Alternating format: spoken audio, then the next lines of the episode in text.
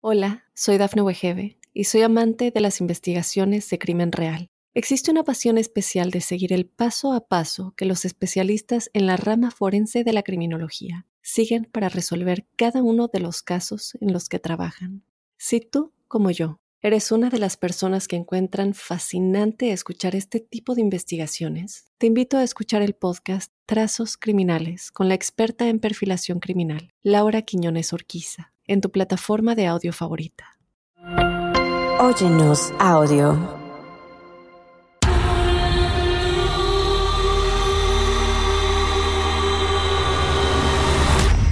Todo lo que la gente ha sumado que pasó o lo que creen que pasó no es la verdad, no es la verdad, no es la verdad. La historia no es nueva. El personaje sigue siendo estremecedor. Yolanda Saldívar es una asesina convicta y exenfermera estadounidense encarcelada por el asesinato de la estrella en ascenso, la denominada reina del Tex-Mex, Selena Quintanilla, cometido en 1995. Saldívar trabajaba como presidenta del club de fans de Selena y era gerente de sus boutiques. Sin embargo, perdió ambos puestos poco tiempo antes del asesinato, cuando la familia de Selena descubrió que estaba desviando fondos de ambas organizaciones. Tres días después de que el jurado la encontrara culpable por el asesinato de Quintanilla, sentenciaron a Saldívar a cadena perpetua. Sin embargo, tuvo posibilidad de libertad condicional después de 30 años. Ella será elegible para libertad condicional el próximo 30 de marzo de 2025. ¿Estás listo para conocer su historia? No tengas miedo, que ya empezó. Crímenes de terror.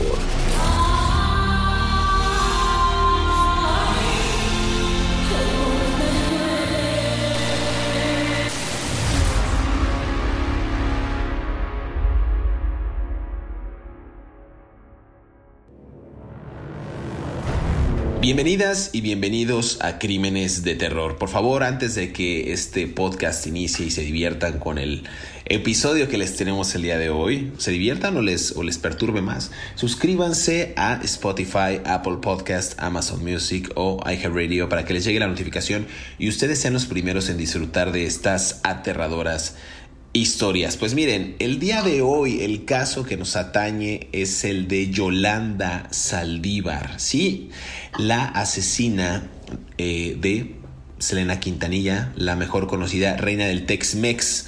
Esta señora asesina convicta y ex enfermera estadounidense encarcelada por el homicidio cometido en 1995, el famoso homicidio cometido en 1995 allá en Corpus Christi. A ver, pues vamos a darle la bienvenida al filósofo de la sangre que se mostró un tanto reacio a llevar este caso en crímenes de terror por miles de factores, porque dice que no es asesina en serie, no es asesina en masa, eh, y además creo que el caso, pues prácticamente le da igual. David Orantes, ¿cómo estás? Buen día, buena tarde, buena noche. No, no es que me dé igual, y mira, te voy a contar algo y te lo voy a contar buenas a todos nuestros escuchas en todas las partes del mundo. Eh, no, no es que me dé igual, pero es que me parece ya un caso muy sobado, ¿no? Así como, so what? ¿Qué hay de nuevo? Te voy a dar, este, mira, te primero que nada voy a proponer que este podcast lo hagamos en dos capítulos, ¿no? Porque hay muchas cosas muy que contar. Y en un momento del de, los, de los dos capítulos del podcast te voy a contar que yo conocí muy bien a Selena. Ok. Yo no le voy a decir Selina. Yo no le voy a decir Selena. Selena. Porque, porque en mi pasado, en mi oscuro pasado, hay una etapa en mi vida como reportero de música grupera. ¿No? Entre otras cosas. Entonces, yo ah, la entrevisté tres veces, una en Monterrey y dos en la ciudad de Guadalajara. Incluso una vez me subió al escenario en el lienzo charro del Ignacio Cermeño de Guadalajara, que fue su primera presentación en Guadalajara para cantar. Para, y me, era como yo el patiño, ¿no? Era como una mujer que le cantaba de despecho a un hombre, ¿no? Por ahí hay fotografías de ese evento, ¿no? Eh, luego la entrevisté en un salón muy famoso que se llama el Salón Río Nilo de Guadalajara, en un baile masivo, en un concierto masivo con otros grupos. Y entre toda esta historia, yo voy a confesar un amor inconfesable. Yo estaba perdidamente enamorado de Cristina Castrellón, que era la jefa de prensa de Apodaca Records, que era la compañía de la que ella graba, eh, que representaba a Selena en México y creo que en Estados Unidos. Después Cristina se le fueron las cabras al monte y escribió un libro que se llama que donde supuestamente el fantasma de Selena venía de la muerte y le contaba a ella, no sé si en sueños o cómo, ¿no? Porque nunca nos lo ha explicado Cristina, este la verdad sobre su asesinato, ¿no? Eh, yo no voy a cuestionar a mi amor platónico Cristina Castrellón, pero no le creo nada. este, porque tú sabes que yo no creo en esas cosas, ¿no? En todo ese mundo paranormal y, y todas esas tonterías, yo no creo en nada de eso. Bueno, habiendo dicho todo esto, explicar la muerte de Celina y el tremendo impacto que, causó entre muchas personas, sobre todo en los Estados Unidos, entre los hispanos de mayoría mexicana, inmigrantes o hijos de inmigrantes en los Estados Unidos, tiene que ver con la historia de México y Texas. No, yo sé que parezco viejito aburrido dando lecciones en la universidad y que nadie lo quiere oír, pero efectivamente soy un viejito aburrido dando lecciones. Entonces, el tío David les va a explicar aquí por qué es muy relevante en el contexto histórico de las relaciones de los mexicanos y su cultura en los Estados Unidos la, muerte, la desgraciada muerte de esta mujer, que probablemente pudo haber sido una de las grandes estrellas de la música, ¿no? Y de, y de la cultura socioculturalmente hablando es un ícono, pero lo iba a hacer en vida. Ah, mucha gente la conoció a Selena Quintanilla porque murió asesinada. Pero te voy a explicar algo y me voy a remitir hasta el siglo XIX. El 2 de marzo de 1836, eh, la República de Texas, comandada por Sam Houston y por Steve Austin, declara su independencia de México. Hay una batalla en González, Texas, que es un pueblo entre Houston y San Antonio, donde eh, los colonos americanos estadounidenses anglosajones que habían vivían en Texas se pelean con una división del ejército mexicano y todo por un pleito, por un cañón, supuestamente, y y masacran a estos soldados mexicanos. Tú me vas a decir, ¿qué tiene todo esto que ver con Selena? Tiene mucho que ver. Eh, el general Antonio López de Santana, que era presidente de México en ese tiempo, organiza una jornada militar desde, desde México, desfilando por todo el país, que se pudo haber venido por barco desde Veracruz, pero no, se vino marchando, y ocurre la famosísima batalla del Álamo. ¿Por qué había un montón de colonos estadounidenses de Wyoming, digo, de Kentucky, de Massachusetts, de Carolina, de Nueva York, de, todos esos estados del norte, blancos, sajones, viviendo en Texas, porque Texas estaba casi despoblado en ese tiempo, y el gobierno mexicano ofreció tierras y exención de impuestos a, que, a quien viniera a poblar estas regiones. Eh, Texas, lo que ahora conocemos como Texas, era parte del estado mexicano de Coahuila, ¿no? Eh, en estas regiones solamente vivían los indios Texas y algunas otras tribus de otros tipos de, de, indígenas americanos, ¿no? De lo que ahora se llaman nativos americanos. Bueno, no había casi mexicanos, había una población casi de 3.000 a 10.000 habitantes repartidos por este inmenso territorio que es, Texas. Entonces imagínate tú, entonces, estos colonos, eh, muchos de ellos inmigrantes europeos, ven que hay una posibilidad de desarrollar economía aquí y se empiezan a venir con el permiso de los, del gobierno de México, ¿no? Y se empiezan a asentar. Eran inmigrantes americanos en un territorio mexicano. Luego, en México se declaró la, abolición de la esclavitud desde 1810 y muchos esclavos afroamericanos cruzaban los diversos ríos que había entre Luisiana hacia Texas para escapar a un territorio libre. ¿no? Entonces aquí había una gran población de mm, eh, afroamericanos libertos, libres, que huían de los esclavistas blancos. A los esclavistas blancos que ya vivían aquí les parecía una vulgaridad que no pudieran tener esclavos afroamericanos, ¿no? Entonces, pero eran las leyes de México. Entonces, todo este componente económico los lleva a declarar su independencia y se realiza la famosísima batalla del Álamo, donde el ejército mexicano, comandado por el general Ignacio de Santana, uh, masacran a todos los que estaban ahí. Eh, hay un personaje muy famoso que supuestamente estuvo en esa batalla, no, no supuestamente estuvo en esa batalla, que se llama David Crockett, que es, es el que vemos siempre con gorrito de mapache. Eh, David Crockett no andaba con gorrito de mapache. ¿eh? y tampoco murió peleando en el Álamo. Lo mataron en un catre porque estaba muy enfermo.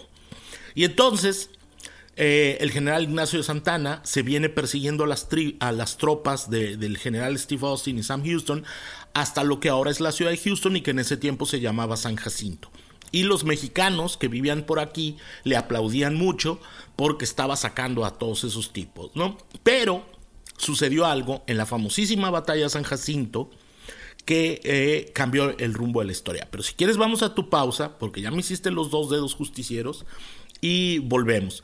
Pero tú dirás que tiene que ver todo esto con el asesinato de Selena. Tiene mucho que ver, pero ahorita vamos. Es que el, yo creo que nos queda todavía un minutito, pero yo creo que este contexto eh, histórico que estás marcando sí da le va a dar mucho a la audiencia un presente para saber cómo eran las relaciones, cómo fue esta mezcla sociocultural entre estadounidenses y mexicanos, cómo empezó esta hispanidad a crecer y creo que por ahí va el, el, el símil que quieres hacer o la guía, que Selena marcó como una mezcla, lo vamos a escuchar más adelante, pero creo que marcó una mezcla de ambas culturas, eh, también tejió lazos para para que dos comunidades eh, arraigadas en esta pelea, en esta lucha entre poder y territorio, pues se fuera afianzando, inclusive suavizando a través de este, eh, de este séptimo arte, ¿no? a través de la música. Me parece a mí interesante tratar de entender cómo fue mezclado el fenómeno Selena en aquellos años y sobre todo qué papel jugó también esta mujer de la que hablaremos eh, hoy, Yolanda Saldívar, en pues romper, ¿no? El que pudo haber sido el inicio de una gran carrera musical como la de Selena Quintanilla. Déjame hacer una pausa, David Orantes, aquí en Crímenes de Terror, y regresamos para seguir conversando acerca de la asesina de Selena Quintanilla, Yolanda Saldívar. No se despegue.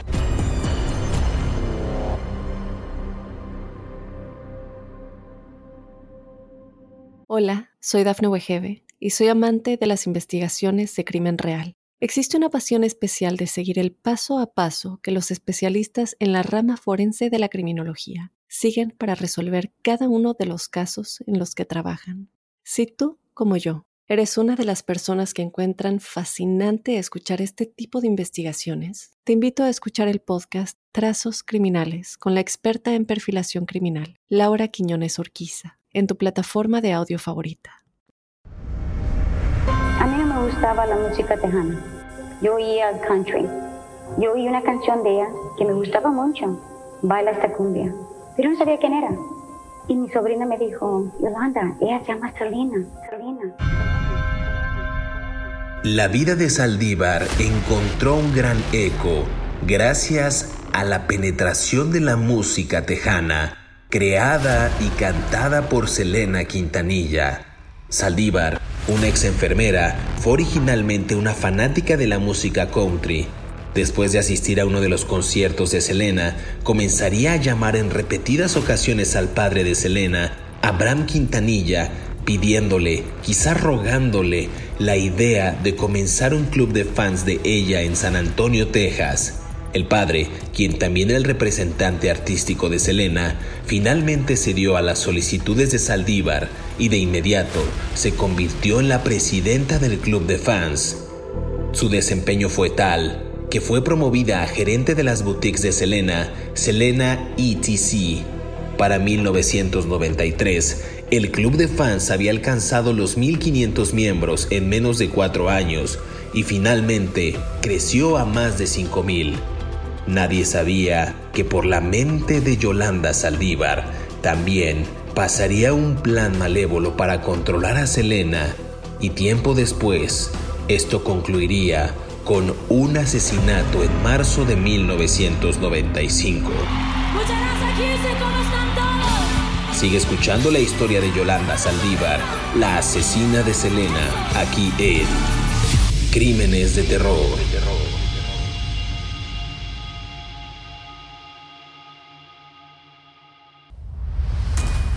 Regresamos a Crímenes de Terror, estamos conversando acerca de Selena Quintanilla, pero en específico de Yolanda Saldívar, quien es la asesina de esta cantante, la denominada reina del Tex-Mex. Te voy a dar la palabra, David Durant, porque creo que me parece muy interesante esta línea del tiempo que estás marcando y estos hechos para llegar a un punto que es Selena y su asesinato. Sí, bueno, total, sucede la batalla de San Jacinto, en lo que ahora se llama Houston, que, era un pueblo que se llama San Jacinto. Los americanos apresan a, a, a, ¿cómo se llama?, al general Antonio López de Santana, se lo llevan a, Freeport, Texas, desde ahí se lo llevan a Nueva Orleans y se lo llevan por barco en Mississippi hasta el norte y luego en tren hasta Washington. Cuando está en Washington lo coaccionan a que firme eh, eh, la independencia de Texas, a que conceda la independencia de Texas y luego lo liberan. Eh, mucha gente dice, Santana es un villano, vendió Texas. Pues no, si te tienen preso en una cárcel en Washington un montón de gabachos, pues de güeros, pues firmas porque firmas, Mr. Gabacho, ¿verdad? O sea, o te mueres o firmas, pues firmas, ¿verdad? Bueno, en ese momento, el 2 de marzo de 1836, el maravilloso territorio que es Texas se convierte en una eh, república libre y lo va a hacer así en república independiente hasta 1845, cuando se anexa a los Estados Unidos. Entonces, sucede un fenómeno terrible. Llegan, bueno, no terrible, pero un fenómeno cultural y muy importante.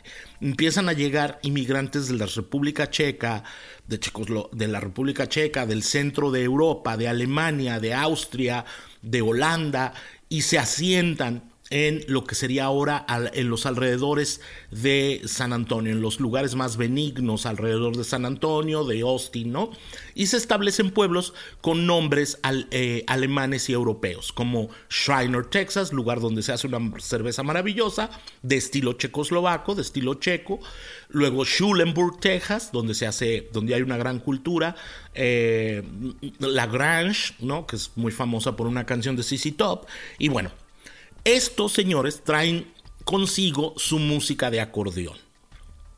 Traen sus polcas, traen sus valses, traen sus uh, chotís, traen su cultura. Ellos cantaban su música tradicional alemana, pero con acordeón. Y los mexicanos que estaban alrededor de ellos, sucede un fenómeno terriblemente racista. No tienen acceso a la nacionalidad estadounidense pese a haber nacido en Texas.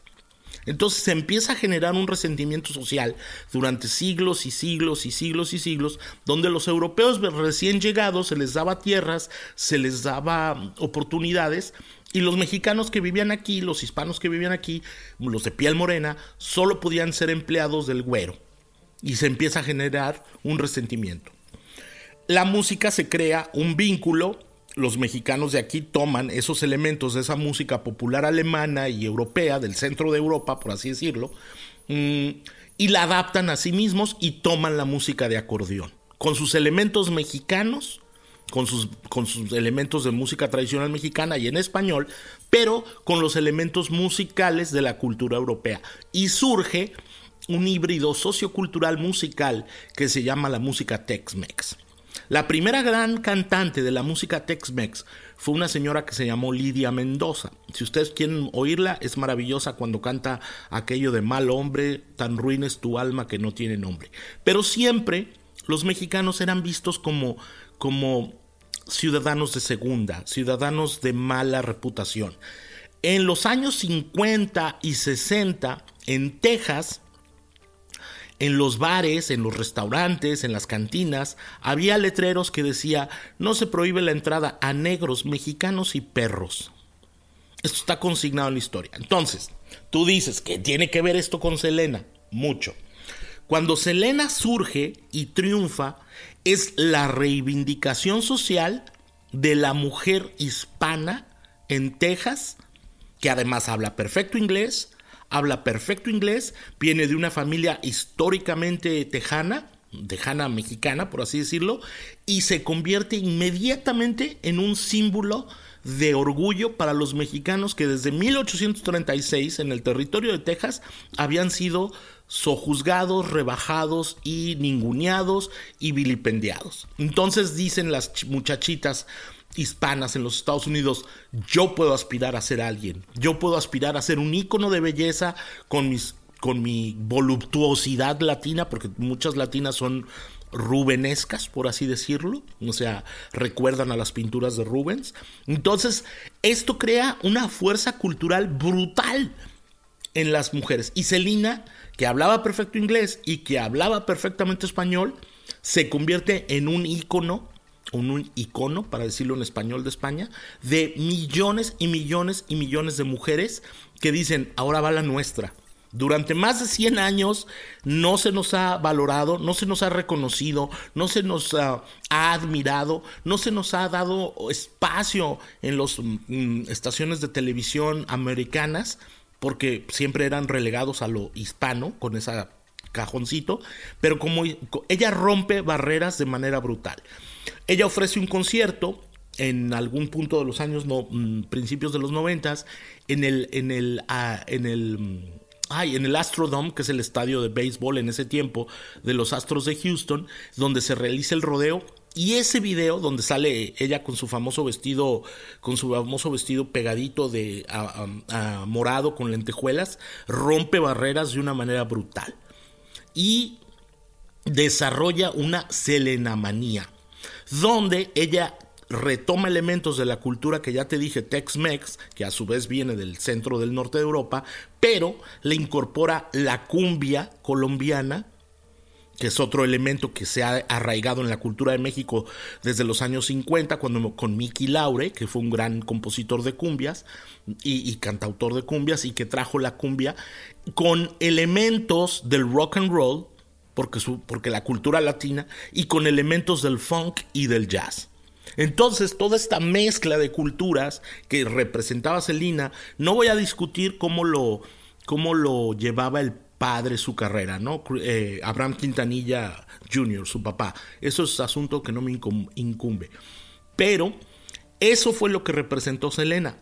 Selena representó la reivindicación del modelo femenino desde la cultura hispana en un estado en el que había tenido una dominación de los valores socioculturales de las mayorías blancas y que no eran las mayorías por otro lado, sino los hispanos, ¿no? Pero eran las mayorías con poder adquisitivo. Y entonces esto genera una explosión brutal. Selena empieza a dar conciertos por todo Estados Unidos porque ella logra romper la barrera de el nicho de la música Tex-Mex y también de la música mexicana y del pop. Entonces ella logra infiltrarse con sus canciones en dos idiomas, con sus cumbias, con sus baladas, con sus funkies, logra infiltrarse en toda la cultura de los dos países, México y los Estados Unidos. Y ¡pum! Explota el fenómeno Selena como un ícono cultural para las muchachas de piel morena y de cuerpo robustito, por así decirlo, ¿no? Anchitas, por así decirlo, ¿no? Como a mí me gustan, por otro lado, ¿no? Pero bueno, llevé dos segmentos, fíjate todo lo que me tomó para explicar por qué Selena Quintanilla es importante. Pero bueno, ahora sí, ¿ves por qué te decía que había que hacer dos episodios? Ahora sí, pasemos al crimen. Yo no, yo no quise decir nada porque yo creo que en este episodio estoy más que de acuerdo contigo, porque yo soy un ferviente fanático de Selena y voy a rescatar algunos puntos de los que mencionaste que me parecen relevantes para que la audiencia los tenga muy en cuenta.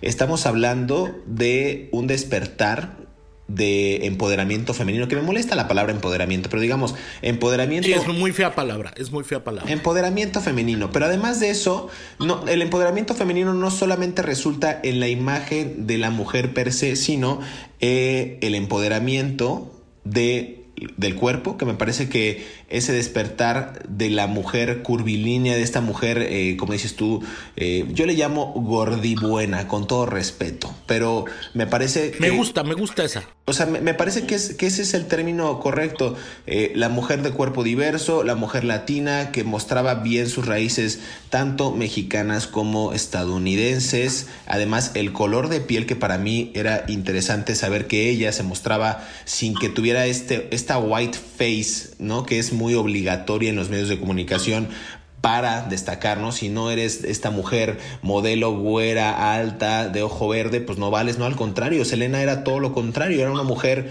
morena, tenía cuerpo ancho, tenía unas caderas prominentes, era una mujer que hablaba bien español, que hablaba bien inglés. Entonces aquí se marca también un precedente en medios de comunicación para pues tratar de entender a esta mujer que estaba rompiendo todos los esquemas y a pesar de eso pues seguía triunfando en cualquier escenario que ella Vamos a hacer una pausa aquí en Crímenes de Terror. Vamos a hablar ahora sí de Yolanda Saldívar. Necesitábamos hacer este gran preámbulo, por eso llevaremos dos episodios de Yolanda Saldívar. Pero no se pierda este siguiente segmento. Regresamos.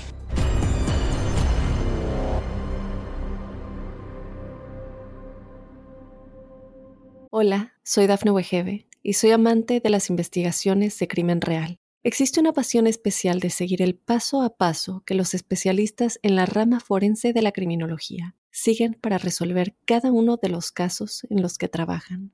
Si tú, como yo, eres una de las personas que encuentran fascinante escuchar este tipo de investigaciones, te invito a escuchar el podcast Trazos Criminales con la experta en perfilación criminal, Laura Quiñones Orquiza, en tu plataforma de audio favorita. Yo sé la persona que nos llevó a ese cuarto. Yo sé que te hizo a ti, yo sé que me hizo a mí. Mi esposo sabe la verdad. Él sabe toda la verdad. verdad, verdad.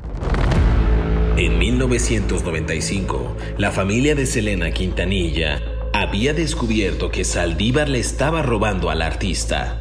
Ante este hecho, Saldívar compró un revólver calibre 38 Taurus modelo 85, de cañón recortado. Esto bajo la excusa de que lo necesitaba para uso personal e inclusive como mecanismo de defensa propia.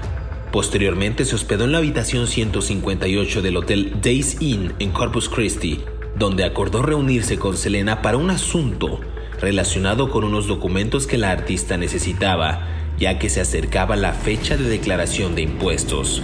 Ese momento sería clave para la historia de Selena y también para el récord criminal de Yolanda Saldívar. Aquel día quedaría marcado como el día en que murió una leyenda mexicoamericana de la cual hoy solo quedan éxitos tales como como la flor y amor prohibido.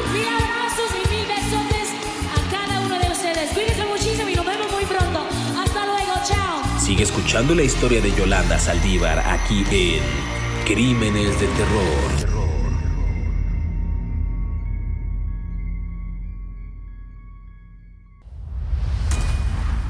Regresamos a Crímenes de Terror después de este gran preámbulo y esta cátedra de Selena Quintanilla. Puede contratar a David Orantes para dar eh, charlas y conferencias acerca de la reina del Tex-Mex. La verdad es que sabe mucho de música este caballero.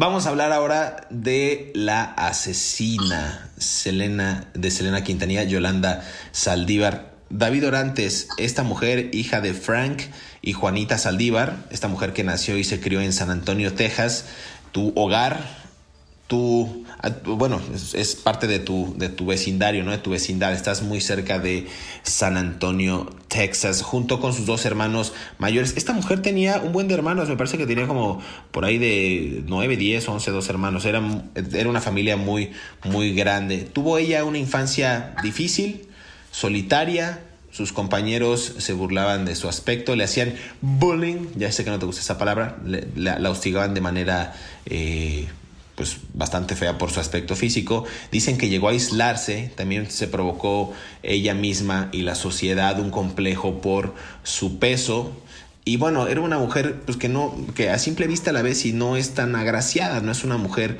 pues que se caracterice por ser simpática. De hecho, a simple vista es una mujer que también parece muy antisocial y no, no, no quisieras tú acercarte a ella para compartir tu sándwich de jamón o huevo que te preparó tu mamá, ¿no? Para la primaria. Pero bueno, eso es mi pensar. Yo le tengo cierto recelo. Aquí hay un sesgo escuchas, porque esta mujer, la verdad es que no me cae nada bien.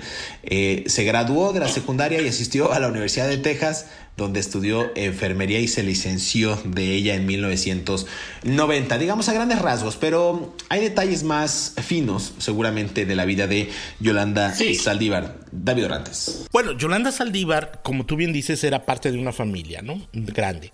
Eh, estudió enfermería en la Universidad de Texas, lo cual no es poca cosa, en los Longhorns, en Austin. Eh, San Antonio es una población de mayoría hispana.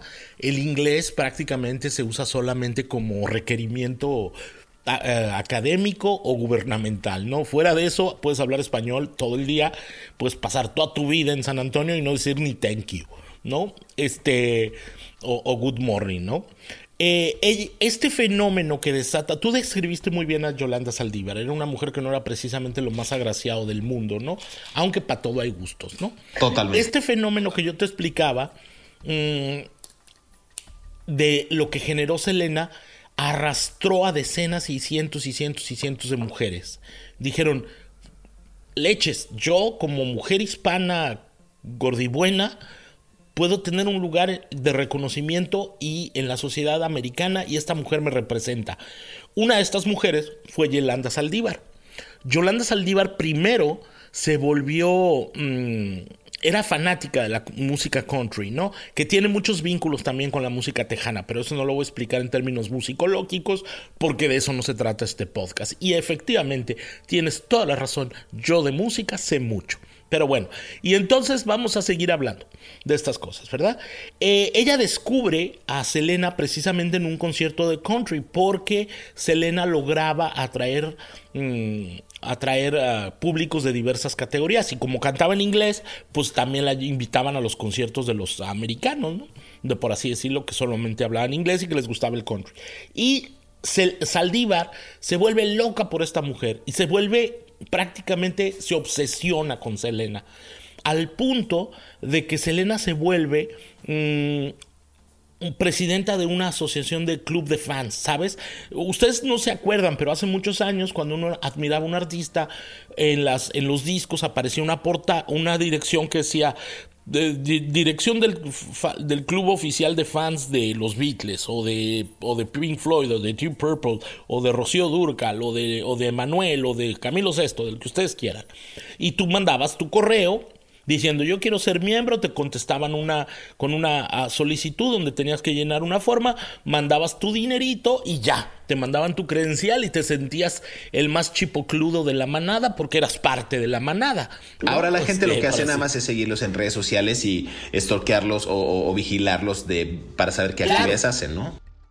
No, pero claro, en, aquellos años, por ejemplo, las estaciones de radio hacían promociones, ustedes no lo saben, Juventud en Éxtasis, pero en aquellos años las estaciones de radio hacían promociones como a los primeros 100 miembros del club de fans de, ¿qué te gusta? De Rocío Banquels que lleguen eh, a, la estación de radio van a tener un autógrafo, un póster autografiado por la señora Banquels. de Juan Gabriel, Juan Gabriel, Juan Gabriel mejor. O de Juan Gabriel. Entonces tú llegabas a la estación con tu, con tu credencial de que eras miembro de, del club de fans de estos artistas y pues ya eras el más chipocludo de la manada, ¿no? Entonces Yolanda Saldívar se convirtió en presidenta del fan club de, eh, de ella en San Antonio ah, y empezó formó un club de aficionadas y empezó a crecer y a crecer y a crecer a tal punto que se acercó a la familia Quintanilla ah, como pues alguien que promovía que creciera la base de aficionados y de aficionadas de Selena, ¿no? Y esto enterneció o, ganó la confianza de la familia Quintanilla. Selena nació en Lake Jackson, que es un pueblo que está aquí cerca de una ciudad pequeña, que está aquí al sur de Houston, rumbo a Freeport.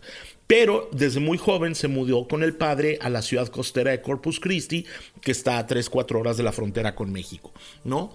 Eh, Selena estaba tan enloquecida, digo, Yolanda Saldívar estaba tan enloquecida por Selena que, quería vivir alrededor del entorno de Selena, quería crecer bajo la luz de Selena. Selena eh, tenía veintitantos años, era una muchachita apenas recién salida de la adolescencia, y Yolanda ya era una mujer adulta de 30 con una carrera como enfermera, con una vida hecha y que tenía por fin después de una vida de abusos, de, eh, por, su, por su fealdad, como tú dices, de su acoso, de su menosprecio, tenía por fin una luz en que confiar, ¿no? La luz de Selina, no, de Selena, irradiaba tanto en la fuerza y en el corazón de esta mujer que Yolanda Saldívar encontró literalmente un propósito para su vida.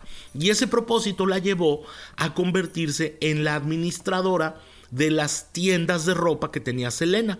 Selena desarrolló una marca de ropa para mujeres gordibuenas, ¿no? No sé si el término gordibuenas está correcta, políticamente correcto, o si en todos los países donde nos escuchan se entiende, pero pues eh, en inglés dicen Big Beautiful Woman o Women o Rubenesque. ¿No? ¿Saben? Como estas pinturas de, los cuadros de Rubens, el pintor, pues así, ¿no? O sea, mujeres rellenitas, de muslitos gordos, este, de, lonjitas, y esta, y esta uh, reivindicación que generaba Selena mm, provocó todo el proceso criminal por el cual Yolanda Saldívar sigue en la cárcel y aunque va a salir dentro de dos años. Y bueno, todo este gran arco histórico que hemos hecho entre José Luis y yo para poderles hablar del crimen, porque si no, no lo podrían entender.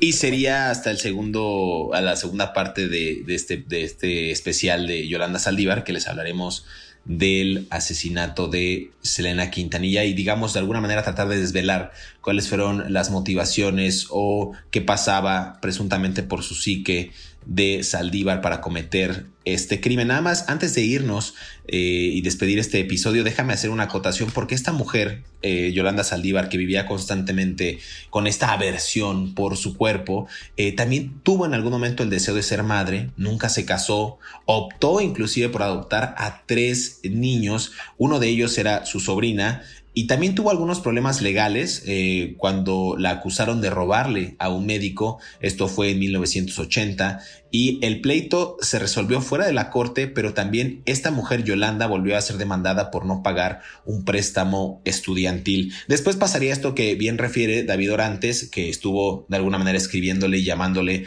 acosando al padre de Selena, a Abraham Quintanilla, eh, de convencerlo a hacer este club de fans, que lo crea en 1991, se adentra a la vida de la cantante, pero aquí hay un dato que muy poca gente sabe, David, que esta mujer, Saldívar, intentó trabajar para Shelly Lares, que era una cantante mexicana de aquella época, pero que vivía y residía en Estados Unidos, y no pudo, y tras ese intento de, pues, de ser manager o de tener un acercamiento con la artista, pues conoce a Selena Quintanilla, se enamora, digamos, de la, de la carrera en ascenso y de la figura que ella representaba, y es ahí cuando apertura el club de fans oficial de Selena en 1991. David Apertura, qué fría palabra. Bueno, apertura, crea, eh, establece, consolida. Bueno, ese club de fans de Selena Quintanilla que abrió Yolanda Saldívar creció hasta 5 mil miembros en el área de San Antonio y se convirtió probablemente en el principal club de, fans de, de Selena en esa región. Y eso le ganó la confianza de la familia que la nombró administradora de la tienda de, de ropa de, que había creado Selena y con su, junto con su familia, ¿no? Pero bueno, es, todo este gran arco histórico narrativo que acabamos de hacer es para explicar por qué era importante Selena Quintanilla y que tiene que ver con algo que comenzó con, eh, en 1836, cuando Texas se convierte en República Independiente primero y luego Estado de los Estados Unidos en 1845, ¿no? Así es, David Orantes, pues eh, gracias por este episodio de Crímenes de Terror acerca de Yolanda Saldívar, la asesina de Selena Quintanilla. Esta es la primera parte, no se pierda la segunda parte que sale la próxima semana. Suscríbase, por favor, en Spotify, Apple Podcast, Amazon Music, iHeartRadio. Mándenos también sus comentarios, sus reseñas. Escríbanos a través de redes sociales. Me pueden encontrar en Instagram y también en X, antes Twitter, A David Orantes lo pueden encontrar en Facebook, en Twitter también, antes, este, perdón, ex, antes Twitter. Y eh, escríbanos de quién quieren que hablemos en el siguiente episodio de Crímenes de Terror. Muchas gracias que nos acompañó. Nos escuchamos en el próximo episodio.